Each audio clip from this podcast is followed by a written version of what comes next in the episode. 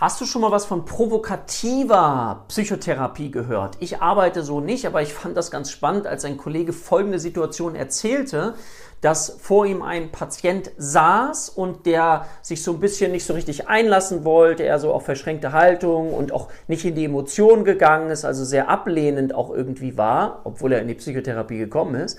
Und dann hat der Therapeut Folgendes gemacht, er ist aufgestanden, hat sich einen Staubsauger geholt und hat neben dem Patienten gestaubsaugt. Und jetzt kannst du dir vielleicht vorstellen, was das mit den Emotionen deines Gegenübers gemacht hat. Der ist natürlich sauer geworden und dann hat der Therapeut den Staubsauger beiseite gelegt und hat sich wieder hingesetzt und dann ging die Arbeit los, weil dann waren Emotionen da. Und das ist zum Beispiel eine Form von provokativer Psychotherapie. Was hältst du davon? Hast du vielleicht sowas auch schon mal angewendet? Was sind deine Erfahrungen damit? Teil sie gern unten in die Kommentare.